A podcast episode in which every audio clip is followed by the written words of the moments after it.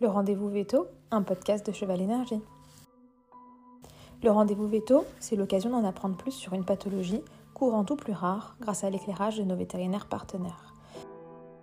Puisque chez Cheval Énergie, nous sommes persuadés que le savoir est clé dans le bien-être de nos chevaux, nous allons tenter, au travers de ce podcast, de vous en apprendre davantage sur la santé de votre compagnon et de rendre accessible le jargon vétérinaire parfois complexe. Bonjour, je suis Noémie de Cheval Énergie, leader e-commerce de la santé du cheval, avec près de 15 000 références en ligne et notre petit plus pour vous, une équipe de veto qui est là pour vous conseiller. Aujourd'hui, on accueille Sarah Prado, vétérinaire partenaire de Cheval Énergie, euh, pour euh, parler des différentes pathologies. Et maintenant, place à l'épisode. Bonjour Sarah. Bonjour. On se retrouve aujourd'hui du coup pour un nouveau podcast et cette fois on va parler du syndrome de Cushing. On en entend régulièrement parler mais ça reste un peu, euh, un peu flou je pense pour beaucoup. Euh, c'est une maladie qui est assez complexe et tu vas tenter euh, de nous l'expliquer en tout cas pour qu'on y voit plus clair. Voilà, je vais essayer de rendre ça limpide mais comme tu l'as dit c'est complexe. Bon, je suis sûre qu'on va quand même réussir à, avoir un peu plus d'infos. Euh, est-ce que tu peux nous expliquer du coup, euh, ben, c'est quoi la, définition du syndrome de Cushing? Alors, si on veut, euh, pareil, rester dans le côté scientifique, c'est un syndrome. Donc, vraiment, ce qui se passe au début, c'est, on l'appelle dysfonctionnement de la parse intermédiaire pituitaire, c'est-à-dire un dysfonctionnement d'une partie de l'hypophyse donc ce qui se passe, c'est qu'avec l'âge euh, se produit un, stress oxydatif qui va être à l'origine d'une dégénérescence et une mort des neurones dopaminergiques. Ces neurones produisent donc, comme leur nom l'indique, de la dopamine. Et c'est vraiment la baisse du niveau de la dopamine chez le cheval qui est à l'origine de ce fameux syndrome de, Cushing et qui va entraîner une réaction en cascade. Dans le cerveau, on a l'hypophyse qu'on appelle la fameuse glande pituitaire, qui a deux parties, une parse intermédiaire et une parse distalis. Quand il y a moins de dopamine, euh, normalement cette dopamine, elle exerce un contrôle inhibiteur sur notre fameuse parse intermédiaire. Plus de neurones qui font de la dopamine, plus de dopamine, plus d'inhibition de la parse intermédiaire, et donc elle va se mettre à grossir et euh, comprimer les structures qui sont autour d'elle et quand euh, la maladie est très avancée, ça peut même aller jusqu'à provoquer des troubles neurologiques. Euh, mais ça, c'est quand vraiment on est dans un stade très poussé. Donc, Donc du coup, la cause de ces troubles neurologiques, c'est vraiment une cause vraiment anatomique de cette partie euh, qui prend trop de place en fait. C'est ça, c'est la compression, c'est vraiment mécanique. C'est ça va faire comme alors on appelle ça un adénome. C'est pas cancéreux, c'est ça fait comme une tumeur. Les, les, la zone là, elle grossit, elle grossit, elle va comprimer vraiment tout ce qui se passe autour. Sauf que là où elle est logée, la glande là, c'est pas, elle peut pas s'étendre à l'infini. Donc forcément, la place qu'elle prend, c'est au détriment de ce qui se trouve à côté d'elle. D'accord. Et euh, donc la parse intermédiaire qui va s'emballer parce qu'il n'y a plus personne en gros qui lui dit euh, vas-y doucement. Euh, elle va être responsable d'une production très élevée et anormalement élevée d'ACTH, le fameux ACTH qu'on va chercher à la, prise de sang, qui va être un des marqueurs utilisé pour le diagnostic du, syndrome de Cushing. Ok. Et ACTH, ça veut dire quoi? C'est l'adrénocorticotrophique hormone. C'est une hormone corticotrope. Ok, super. Donc on va chercher, euh, on va chercher du coup la, la, CTH, que je ne dis pas de bêtises.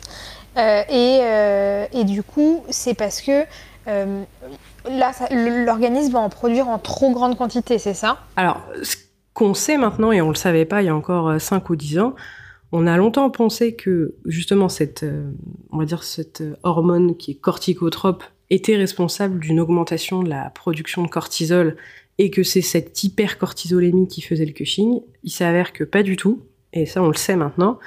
La CTH qui est produit en trop grand nombre par cette glande, il est majoritairement bioinactif. C'est-à-dire il y en a beaucoup, mais il va pas avoir beaucoup d'activité sur le reste de l'organisme et notamment les surrénales qui produisent le cortisol. Donc il va servir surtout de marqueur sanguin parce qu'il va y en avoir beaucoup, on va dire, dans, le sang. Mais il va pas, c'est pas lui qui va être responsable de la cascade de, symptômes qu'on va vraiment observer dans le cas du Cushing. Donc vraiment le truc important de ce qu'on sait aujourd'hui, le Cushing n'est pas causé par un excès de cortisol. C'est pas ça. Ok, mais c'est hyper intéressant. Ça veut dire que un taux très élevé et anormalement élevé d'ACTH n'est pas forcément corrélé à des symptômes très importants de Cushing alors c'est pas c'est pas dans ce sens-là, c'est plutôt c'est pas parce qu'il y a beaucoup d'ACTH qu'on a beaucoup de cortisol.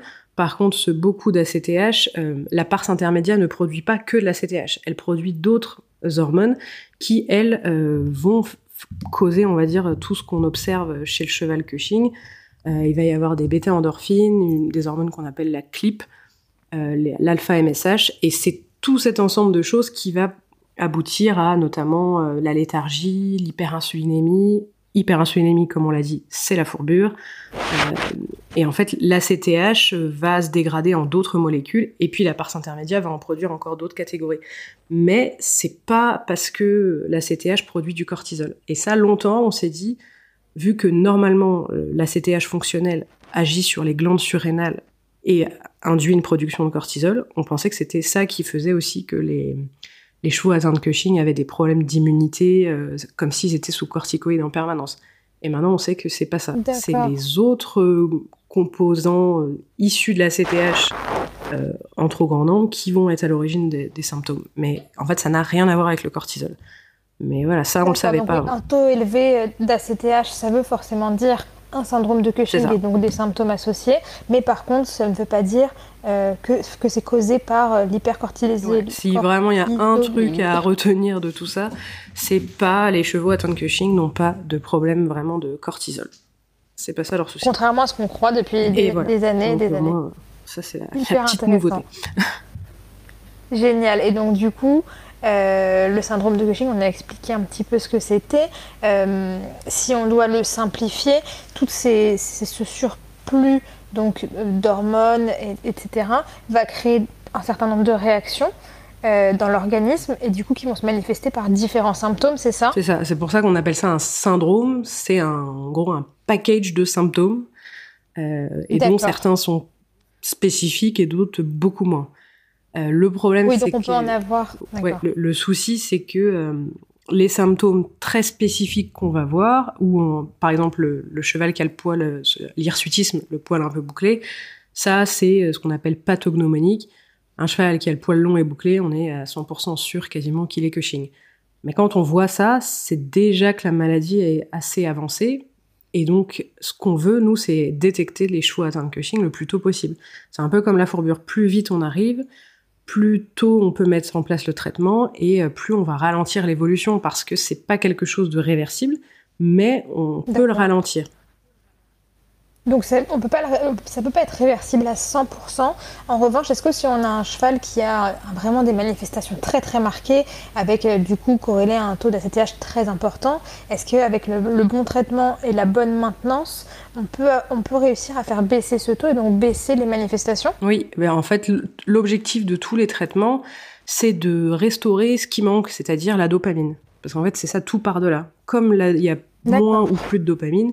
Notre parse intermédiaire, elle est en roue libre. Et donc, ce qu'on veut, en fait, c'est remettre un coup de dopamine là-dedans pour lui dire, oh là, détends-toi, calme-toi. Pour la réguler, quoi. Voilà. Et si on fait ça, on arrive quand même à avoir des chevaux vraiment bien gérés. Par contre, c'est un traitement à vie. C'est sur le long terme. C'est-à-dire que le traitement, on apporte ce qui manque, euh, on enlève le traitement, on revient euh, au, au, stade initial. Donc, c'est vraiment important. Quand on a un cheval qui est vraiment atteint de Cushing, c'est des traitements à vie mais ça vaut vraiment le coup parce qu'on leur rend une nouvelle jeunesse à ces chevaux-là. Oui, on améliore clairement leur qualité de vie. Clairement. Ok. Du coup, si on revient un petit peu en arrière, euh, c'est quoi les causes euh, Donc, on, l'a compris, la, cause anatomique, mais est-ce que du coup, cette cause, elle, est liée à l'âge? Est-ce qu'elle est liée à autre chose? Euh, Pourquoi un cheval est plus, va, va, plus facilement développer un cushing qu'un autre, par exemple? Alors, il n'y a pas de. Il n'y a pas de règle. C'est-à-dire que la seule cause, c'est l'âge ou la, enfin, la dégénérescence de nos neurones. Euh, il y a, on va dire, plus de 20% des chevaux qui ont plus de 15 ans qui vont être atteints. Euh, et plus on, monte en âge, plus le pourcentage augmente. Donc vraiment, la seule cause de tout ça, c'est l'âge. Mais il faut savoir que ça peut aussi toucher les jeunes chevaux. Pareil, il n'y a pas de, il n'y a pas d'hérédité, il n'y a pas de prédisposition, c'est vraiment ce qui se passe là-haut, les, neurones dopaminergiques qui vont, voilà, qui vont dégénérer. Euh, ce qui est sûr, c'est que plus on avance dans l'âge, euh, un cheval de 30 ans, euh, il va avoir vraiment beaucoup plus de chances d'être positif pour le Cushing qu'un cheval de 8 ans. Ok, donc c'est quand même moi, ce que je retiens, c'est que ça peut exister chez des jeunes chevaux, mais que c'est extrêmement rare. C'est très rare, mais ça peut, à partir de 12 ans, on peut avoir déjà des cas. Euh, franchement, sur un cheval de 5 ans, euh, ce serait rarissime. Euh, par contre, on a un petit papy de 25 ans, ça fait partie des premières choses à se demander et à tester. Ça vaut le coup de l'exclure parce que même si on voit pas de signes, la maladie peut déjà être là et par voie sanguine, on peut avoir des manifestations et on va pouvoir détecter ça assez tôt pour le prendre en charge avant d'avoir notre masse en fait dans le cerveau qui grossit. C'est ça qu'on veut éviter, c'est qu'elle prenne justement trop de place. Parce que quand on atteint le stade des, des symptômes neurologiques, c'est déjà presque trop tard. Et est-ce que chez certains chevaux seniors, qui n'ont pas spécialement de manifestation, en tout cas pas de manifestation typique.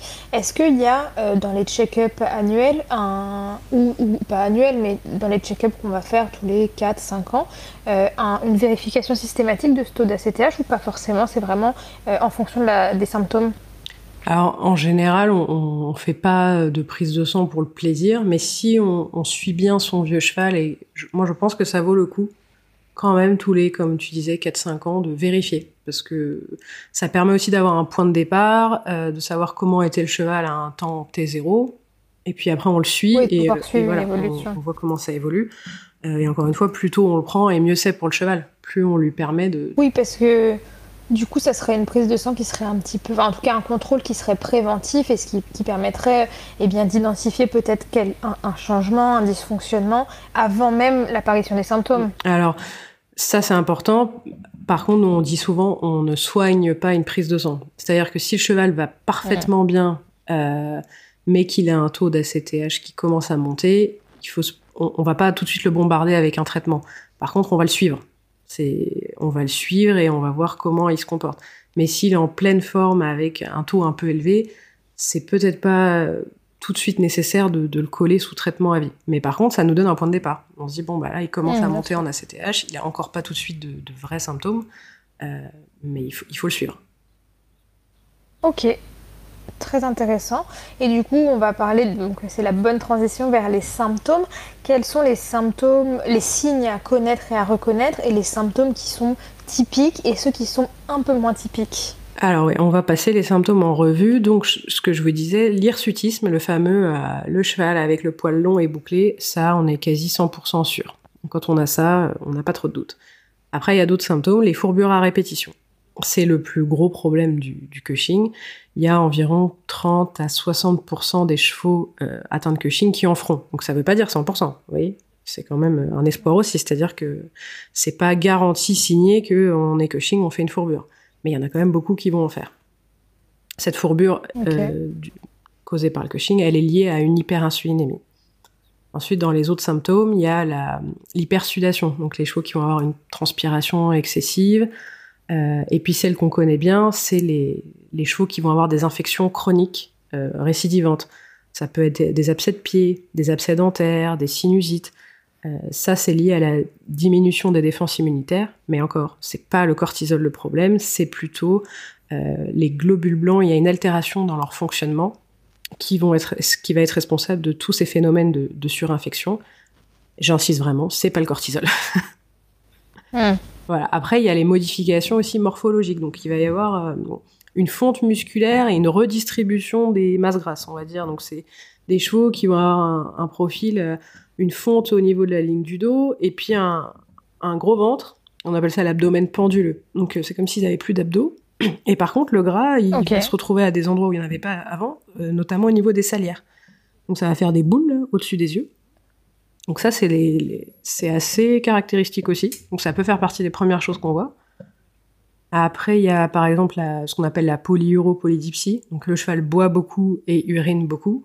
Ça a été souvent rapporté pour les chevaux atteints de Cushing. Et euh, il y a le, un des premières choses, c'est le, il est calme, il est très calme. Et alors ça, ça peut être un signe d'appel quand on a un cheval qu'on connaît très bien, qui a toujours été un peu nerveux, un peu dynamique. Et là, qu'est-ce qu'il est sympa et qu'est-ce qu'il est calme ces derniers temps. Donc ça, ça peut, on peut se poser la question. Et puis sur le cheval. C'est pas spécifique. Non, c'est pas spécifique. Mais en tout cas, quand on connaît bien son cheval. Exactement. Si on connaît bien son cheval, c'est il est pas comme d'hab. Alors ça peut paraître sympa sur le moment, mais ça peut être un symptôme. et puis sinon, après, il y a le stade après, c'est vraiment la fatigue, la léthargie. là, c'est beaucoup moins sympa. C'est vraiment le cheval, il est très très mou, quoi. Et du coup, ces symptômes, ils arrivent, euh, donc ils sont pas liés les uns les autres. Est-ce qu'on peut avoir un cheval qui a juste euh, de l'hirsutisme ou juste euh, cette amyotrophie marquée avec cette présence de graisse ou forcément il y a d'autres symptômes qui sont liés? Non, c'est pour ça, c'est le fameux syndrome, c'est-à-dire que c'est le package de plein de choses mais qui n'apparaissent pas forcément tout ensemble. donc c'est pour ça, c'est une vaste multitude de symptômes possibles et qu'on a regroupé sous le terme de syndrome, parce qu'il n'y a pas un signe qui va nous dire c'est ça, euh, à part l'hirsutisme qui est franchement très spécifique, mais il y a quand même pas mal de symptômes qui rentrent, on va dire, dans la, besace du cheval Cushing. Quoi. D'accord. Et il n'y a pas de chronologie du coup dans leur apparition. Et j'imagine aussi que euh, euh, ça arrive et c'est pas du jour au lendemain mon cheval a ces symptômes ou en tout cas un symptôme très marqué ça arrive de façon très progressive bah, C'est ça, c'est aussi progressif qu'est la, la, dégénérescence des neurones. C'est jamais un on-off. Ils, voilà, ils meurent progressivement, donc il y a de moins en moins de dopamine, et donc il y a de plus en plus de signes. Mais c'est pas euh, du jour au lendemain. voilà. Et des fois, ça va être des chevaux, ils vont avoir un retard de mue. C'est parfois la première chose que les gens vont voir, c'est que tous les autres euh, poneys ou chevaux, ils ont ils sont passés au poil, au poil d'été, et puis celui-là, il, lui reste des touffes. Alors des fois, c'est pas tout le poil qui a du mal, c'est des petites touffes qui sont qui ont pas mué, euh, souvent près du, ventre ou des choses comme ça. Ça peut être la première chose. Bon, là, il a un retard de mue. Ça, ça va. Il faut, quand même l'avoir dans un coin de la tête. Et vérifier du coup à la prochaine nuit si ça, se reproduit ou si, ou si d'autres symptômes arrivent. Ça, ou dire bon bah je, je, fais venir le vétérinaire et puis pourquoi pas une prise de sang et voir où on en est quoi. Ok. Et du coup, une fois qu'on a euh, euh, mon cheval de 20 ans, il a un peu de mal à muer là sur cette, euh, cet hiver, j'appelle mon vétérinaire. Quels sont les outils diagnostiques à votre disposition? Donc, on n'a pas de cette prise de sang et de ce dosage. Est-ce qu'il y a d'autres examens diagnostiques qui sont nécessaires pour eh bien, diagnostiquer de façon certaine un Cushing? Alors, aujourd'hui, donc, on a le, dosage de la CTH. Il y a quand même possibilité d'avoir des faux positifs, faux négatifs, parce que notre ACTH, euh, elle n'est pas produite que dans les cas de Cushing. Il y a euh, naturellement, le, c'est un peu l'hormone de la préparation au changement de saison. Donc elle va varier euh, justement en fonction automne-hiver, parce que c'est l'hormone qui permet normalement la régulation de l'appétit, du métabolisme, du poil et de la masse grasse. C'est vraiment l'hormone qui prépare le cheval à rentrer dans l'hiver. Donc même un cheval en bonne santé, il a des variations du taux d'ACTH, c'est normal, c'est la nature qui le fait pour le préparer à, rentrer en, on va dire, en mode stockage pour l'hiver, quoi. Donc physiologiquement, donc sur un cheval normal, l'ACTH, elle va augmenter en, fin d'été et en automne, mais ça va être beaucoup plus important chez ceux qui sont atteints de, Cushing. Et donc souvent, on conseille justement de, quand on veut le diagnostic, de faire la prise de sang, euh, de chercher, enfin de doser l'ACTH plutôt en automne parce que comme chez les chevaux normaux, ça va déjà augmenter, chez les chevaux Cushing, ça va augmenter encore plus. Donc on va avoir une meilleure idée de ce qui se passe. Je ne sais pas si c'est très clair. Ouais, c'est hyper clair. Voilà, c'est donc c'est le meilleur moment. Voilà, comme un cheval normal, ça monte, l'autre ça va monter, mais plus plus plus. Donc on va vraiment pouvoir différencier. Voilà, on, va plus facilement différencier le Cushing du cheval sain quand naturellement l'hormone monte, quoi. On est on devient plus sensible. D'accord. Euh, Donc plutôt fin d'automne, ouais, plutôt en automne. Alors maintenant, c'est pareil, on a presque des tableaux qui nous permettent de d'avoir le taux d'ACTH presque semaine par semaine, parce que c'est vraiment quelque chose qui, qui, évolue beaucoup au cours de la saison. Euh, et ce qui est vrai en septembre n'est pas forcément vrai en juillet. Et donc, on a de plus en plus de, de recherches et on arrive à être plus précis là-dessus. Donc, on a des, les vétérinaires, on commence à avoir des tables ou en fonction de quand on a fait la prise de sang, on a un petit peu la façon de l'interpréter, le taux en fonction de la saison, euh, du mois, etc. Donc voilà, l'ACTH, il, il, change avec la saison, mais il peut aussi monter en cas de stress. Euh, par exemple, un stress intense, un cheval qui a fait un transport, il a été hyper stressé, pouf, il peut avoir un pic d'ACTH, euh, et ben là, faux positif. Il est pas Cushing, mais il a été stressé. Donc si on doit faire une prise de sang, c'est pas, par exemple, un cheval qui aurait été emmené en clinique, euh, bah, il faut pas faire la prise de sang tout de suite si on cherchait un Cushing. Euh, il faut au moins laisser une bonne demi-heure, une heure, euh, ou même vraiment plus tard. On est sûr que le stress va pas venir influencer notre prise de sang. Euh, autre chose, le jeûne. Un cheval qui a pas mangé depuis plusieurs heures, peut avoir un taux d'ACTH qui monte. en cas de malnutrition, ça fait monter aussi l'ACTH, d'affection aiguë, d'affection chronique, d'inflammation, de douleur. Il y a plein de choses, vous voyez, qui peuvent faire varier le taux d'ACTH, même la note d'état corporel. par exemple, les poneys obèses peuvent avoir, euh, de manière normale, sans forcément être Cushing, une ACTH euh, augmentée et surtout à l'automne. Donc tout ça fait que le dosage de l'ACTH, c'est une bonne aide, mais il y a quand même des faux positifs, faux négatifs, donc il faut, voilà, il faut faire attention. Il existe d'autres... Il faut l'interpréter voilà, avec faut l'interpréter, du contexte. Exactement. Euh, il y a d'autres tests qui se développent, on appelle ça le test de stimulation, la TRH, qui serait un peu, nous on dit le gold standard, c'est-à-dire le meilleur test à faire. Le problème, c'est que le produit qu'on injecte pour faire ce test, on a beaucoup de mal à l'avoir en France. Donc ils le font beaucoup en Angleterre, euh, mais nous, on a un peu, un peu du mal. C'est réservé. Pour l'instant, en tout cas, pour l'instant, ça c'est le futur. Voilà, c'est le futur. On peut le faire, mais c'est quand même franchement plus compliqué que, le dosage d'ACTH. Euh, mais voilà. Donc, ça ouvre des perspectives. Ouais, ça ouvre des perspectives. Je pense que dans le futur, on sera, on sera encore plus rigoureux. Et c'est un test qui est beaucoup plus précis du coup? Ouais, il est beaucoup plus précis parce qu'il va pas, euh, il va stimuler une autre zone, on va dire, dans, dans le cerveau, et on va vraiment voir le fonctionnement de notre pars intermédiaire et ce sera plus influencé par tout ce que je vous ai cité avant. Donc, le, en stimulant cette zone, on va stimuler que la glande qui est anormalement grosse et on va voir ce qui est en la CTH seulement que elle produit, puisqu'on va activer juste cette glande là et pas l'autre partie du cerveau qui serait capable de produire de la CTH dans des conditions normales. Je vous avais dit que c'était complexe. Hein. non, mais c'était très intéressant. Et je reviens juste un peu en arrière. Du coup, on disait que hum, c'est intéressant de faire en automne parce que parce qu'il y a une variation naturelle du taux d'ACTH de toute façon. Mais euh, c'est une question qui est un petit peu annexe. Mais comme aujourd'hui les saisons sont de moins en moins marquées, euh, est-ce que ça peut influer justement sur ce diagnostic-là? Ah bah parce qu'on a plus ces changements de saison, de saison qui sont très, euh, voilà, qui sont beaucoup plus évidents pour les chevaux. On a des variations de température hyper importantes, etc. Ah bah, clairement, je pense que le réchauffement climatique, tout ça, va avoir des conséquences euh, qu'on mesure pas encore bien. Euh, mais ça perturbe déjà les animaux. Enfin, les, chaleurs extrêmes, les canicules, le fait qu'il n'y ait plus vraiment d'hiver. Je pense qu'on va voir apparaître des, nouvelles choses. Il y a même des maladies émergentes qui étaient des, maladies de pays tropicaux qui commence à arriver euh, un peu chez nous. Euh, donc je pense qu'il faut s'attendre à, ouais, à, faire de la médecine qui change en fonction des saisons aussi. Et ta question est très pertinente. Le fait que les, saisons presque se ressemblent de plus en plus, ça pourra peut-être influencer notre diagnostic. Mais encore qu'on arrive de plus en plus à avoir une idée de voilà. Avant, c'était vraiment euh, pas un jour-nuit, mais voilà, la CTH dépasse cette valeur, alors il est positif. Euh, maintenant, on a fait des avancées considérables, presque, je vous dis, semaine par semaine. On peut dire, bon, bah, ce taux-là, pour cette semaine-là, c'est plutôt interprété comme quelque chose de positif. Euh, donc, on avance quand même. Il y a eu beaucoup de recherches sur le, Cushing. Et tout ce qu'on découvre, on a encore des choses à découvrir, hein, parce que c'est assez complexe. Mais on a fait déjà des grandes avancées sur euh, bah, ce que je disais, le cortisol, les choses là. On comprend un peu mieux ce qui se passe, vu que ça se passe quand même dans le cerveau, c'est toujours un peu complexe. Hein. Oui, bien sûr. Et donc, du coup, une fois qu'on a euh, diagnostiqué avec euh, cette prise de donc du coup, je reviens un petit peu, mais ce qu'on a dit, c'est que c'est le seul, enfin le seul moyen, outre l'examen clinique et, la symptomologie, c'est vraiment la prise de sang, le dosage qui va permettre de poser un diagnostic Cushing pas Cushing. C'est un peu ça, et encore une fois, à interpréter avec euh, la clinique. C'est-à-dire. Oui, c'est ça. Un cheval qui est négatif, mais on a quand même franchement l'impression de voir des signes cliniques, il faut renouveler la prise de sang un cheval qui serait euh, un peu positif mais qui va parfaitement bien, euh, là c'est pareil, on se dit bon, est-ce que ça vaut le coup de le mettre tout de suite sous traitement euh, ou est-ce qu'on met pas forcément une dose pleine et puis on, voit le taux d'ACTH si on arrive à le stabiliser.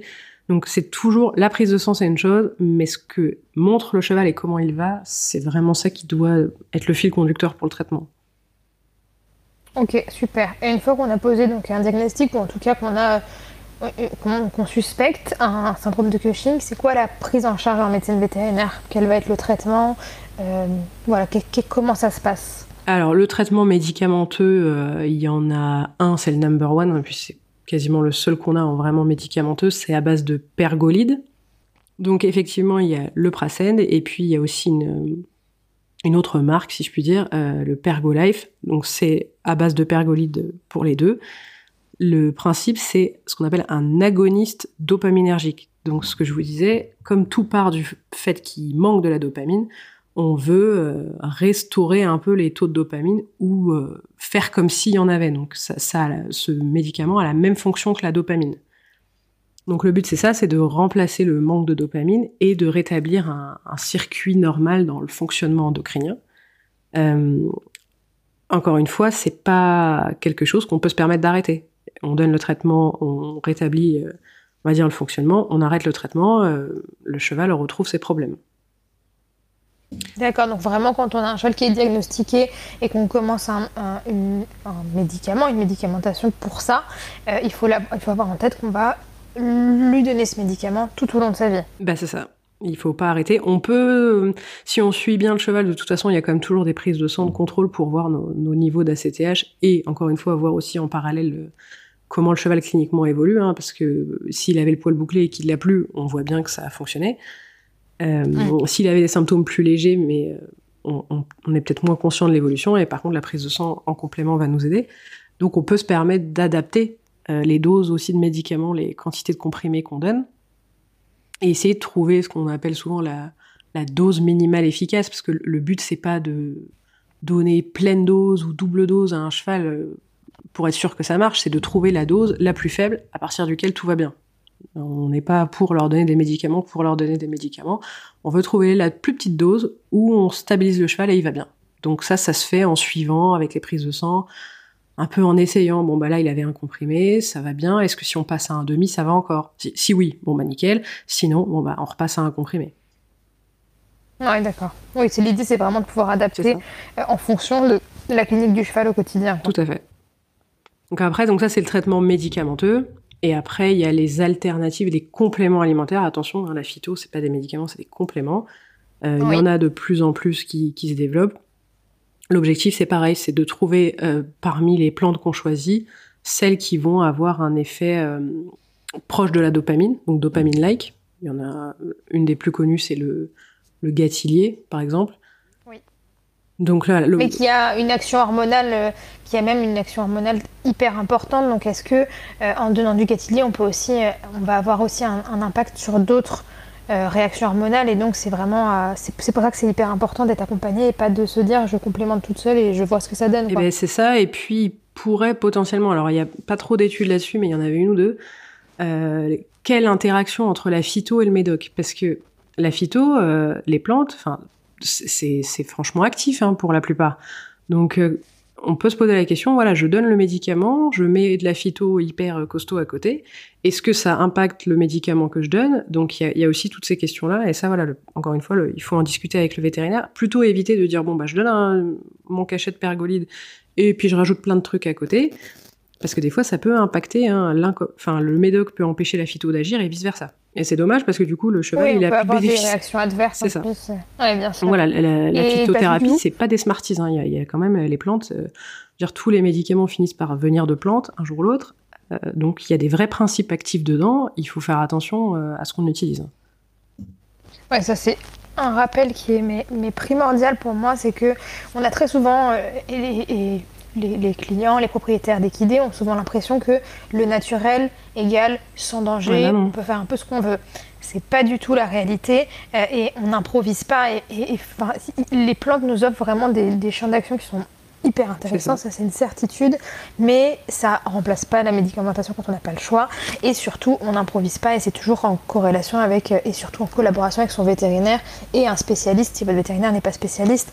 Mais, mais c'est très important, on, on, joue pas à l'apprenti sorcier, surtout, sur des, avec les plantes. Quand on a un cheval qui va bien, qu'on veut complémenter euh, sur quelque chose de basique, à la rigueur, le risque est peut-être moindre, et encore, mais par contre, sur des chevaux qui ont des syndromes, des maladies qui sont connues, on peut pas se permettre de, jouer à l'apprenti sorcier. C'est ça, c'est vraiment voilà le, message, c'est ça. Hein, c'est les plantes, euh, c'est pas de l'eau, hein, donc il, y a des vrais principes actifs euh, dedans et, qui peuvent interagir entre eux, même quand on met euh, plein de plantes ensemble. Des fois, elles peuvent avoir soit des synergies, donc elles s'amplifient, soit à l'inverse, elles s'inhibent.